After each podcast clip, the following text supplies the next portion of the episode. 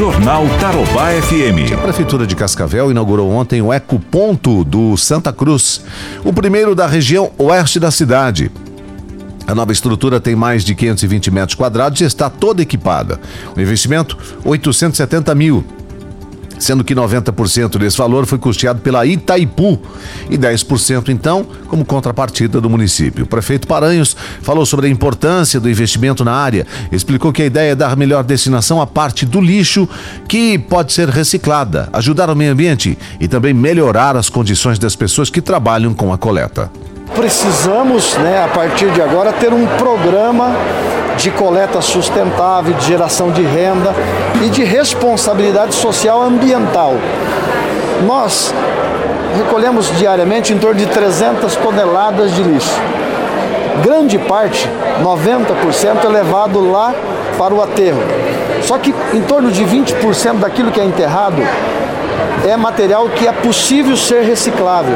Então, eu entendo que até hoje o poder público estava em falta em criar um programa e uma infraestrutura para isso acontecer.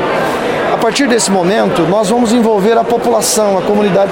Tem muita gente que faz a coleta certa. Ela separa o lixo em casa, coloca na rua, mas a partir daquele momento ali, vai muitas vezes para o mesmo lugar.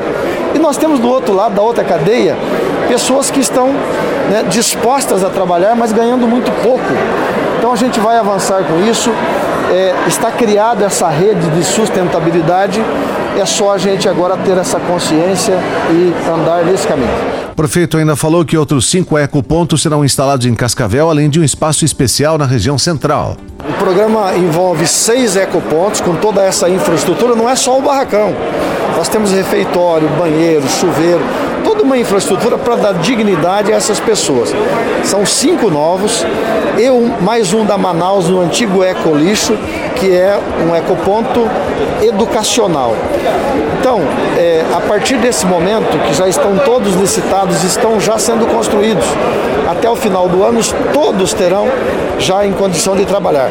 Além dos galpões, dos barracões, toda a infraestrutura de equipamentos e os caminhões para cada cooperativa ter como trabalhar. No local, a partir da próxima semana, um grupo com 40 catadores de recicláveis da cooperativa Cotacar começará os seus trabalhos. A unidade receberá o material oriundo da coleta seletiva no município. O material será triado, enfardado e depois comercializado pelos catadores da Cotacar.